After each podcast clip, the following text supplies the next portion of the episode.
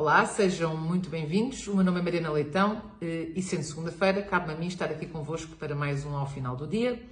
Hoje vou falar sobre uma notícia eh, que saiu a semana passada e que dá conta que Fernando Medina, Duarte Cordeiro, Graça Fonseca e Pedro Cisa Vieira estão sob investigação por causa de uns contratos eh, feitos por ajuste direto entre a Câmara Municipal de Lisboa e a Linklaters, uma sociedade de advogados da qual Pedro Cisa Vieira era sócio e representante na altura.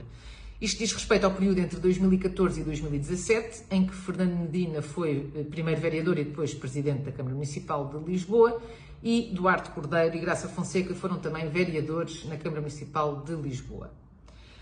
Uh, foram, uh, estes contratos ascendem quase aos 800 mil euros e neste período, das 12 vezes em que a Câmara Municipal de Lisboa teve necessidade de recorrer a serviços eh, de, jurídicos eh, a sociedades de advogados semelhantes, das 12 vezes, 9 optou pela sociedade eh, de Pedro Cisa Vieira.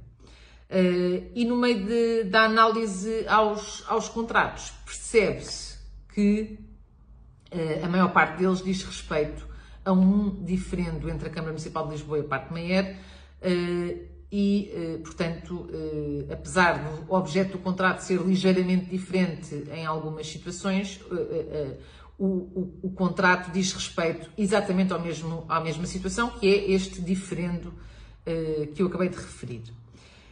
E, obviamente, que há aqui duas, duas notas importantes que, que eu gostava de deixar.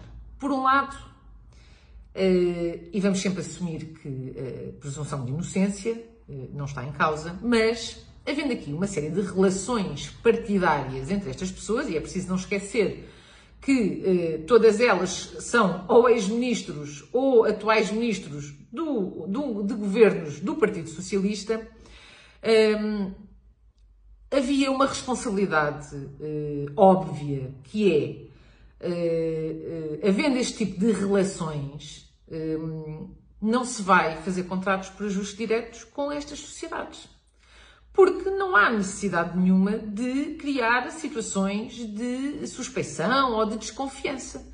Abria-se um concurso público e, se efetivamente eh, esta sociedade fosse a que apresentasse a melhor proposta, não havia nada a dizer. Teria sido um concurso público. Só que quando se opta por estes ajustes diretos, ainda para mais a, a empresas uh, detidas ou, ou por, por, pessoas que estão dentro da, do círculo de relações uh, partidárias, é óbvio que a suspeição fica sempre no ar. E, portanto, há uma, devia haver uma responsabilidade adicional dos nossos representantes, seja no poder local, seja ao nível do governo, ehm, de garantir que não existe a mais pequena sombra de dúvida ou de suspeição e por isso usar as ferramentas que existem para dissipar todas essas dúvidas e garantir total transparência. O que, obviamente, neste caso, não foi feito. E, portanto, fica a dúvida. Será que houve um benefício? Será que não houve?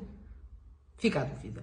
Por outro lado, eh, a questão da justiça, que é Alguns destes contratos estão a ser investigados desde 2016. Ora, estamos em 2022 e, portanto, não faz qualquer sentido ainda se estar a investigar. Portanto, das duas, uma. Ou há matéria de facto e parte-se para a acusação, eh, ou não há matéria de facto e uh, deixa-se cair a investigação. Agora, deixar que haja um conjunto de pessoas, neste caso são estas, podem ser outras quaisquer amanhã, que ficam durante não sei quantos anos num clima de suspeição e a investigação é eh, não só eh, profundamente eh, nocivo para o próprio funcionamento da justiça, como para as pessoas envolvidas, como também para todos nós que ficamos confrontados com, com estas notícias, percebemos que há aqui uma, uma questão em investigação, mas que, entretanto, ao fim destes anos todos, não teve seguimento e não deixamos questionar porquê.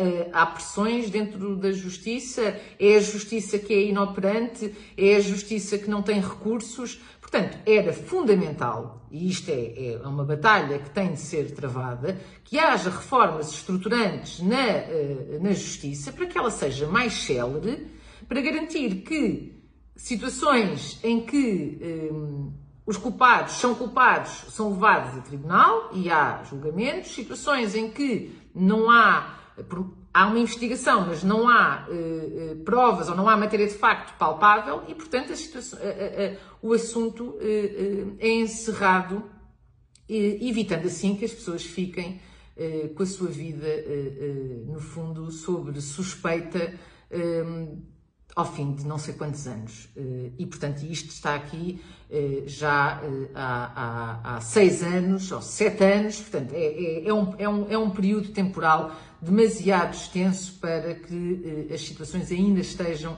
em investigação. E, portanto, estas eram as, as duas notas que eu vos queria deixar sobre, sobre esta, esta notícia destes contratos.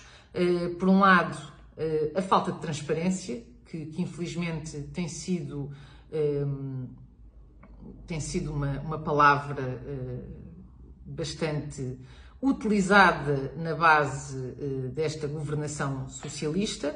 Uh, e, por outro lado, a necessidade de haver uma reforma profunda na justiça para que uh, todas estas investigações sejam mais céleres e cheguem efetivamente a algum lado. Muito obrigada a todos e até para a semana.